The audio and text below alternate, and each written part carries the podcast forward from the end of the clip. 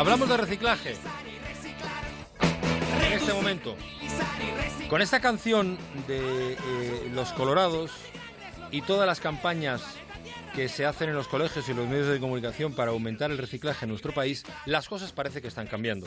Parece eh, estar surtiendo efecto las campañas. El año pasado cada ciudadano depositó, depositamos casi 14 kilos de envases de plásticos y bricks en el contenedor amarillo y algo más de 16 kilos de papel y cartón en el contenedor azul. Son datos que ha dado a conocer Ecoembes. El año pasado se reciclaron casi 1.400.000 toneladas de envases domésticos, un 3,5% más que eh, con respecto a 2016, lo que confirma la tendencia ascendente de esta práctica saludable.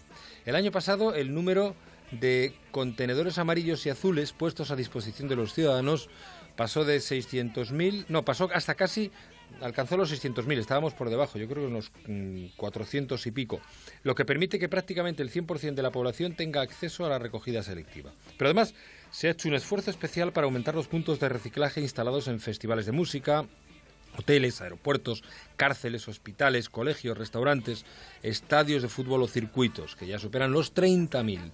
Ese reciclaje de envases de 2017 ha supuesto una serie de beneficios directos sobre el medio ambiente. No solo se han ahorrado 1,3 millones de toneladas de materias primas, sino también 20 millones de metros cúbicos de agua, el equivalente al agua que bebe el conjunto de la población durante siete meses. Y además se han ahorrado casi 6 millones de megavatios hora de energía eléctrica. ¿eh? O sea que es muy importante que lo recordemos hoy, que es, bueno, lo recordemos todos los días, pero hoy especialmente, que es el Día Mundial del Reciclaje declarado por la UNESCO. Un buen día para recordar esas tres R's que cantaban los colorados. Está, ahí están. Reducir, reutilizar y reciclar. Nos irá mejor a todos. Más de uno. Juan Ramón Lucas. Valientes os necesitamos.